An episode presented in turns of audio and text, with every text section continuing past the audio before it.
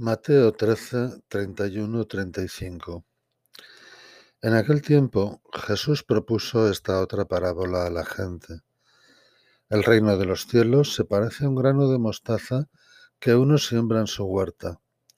Aunque es la más pequeña de las semillas, cuando crece es más alta que las hortalizas.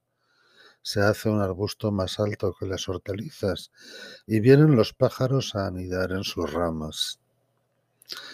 Les dijo otra parábola. El reino de los cielos se parece a la levadura. Una mujer la amasa con tres medidas de harina y basta para que todo fermente. Jesús expuso todo esto a la gente en parábolas y sin parábolas no les exponía nada. Así se cumplió el oráculo del profeta. Abriré mi boca diciendo parábolas, anunciaré lo secreto desde la fundación del mundo.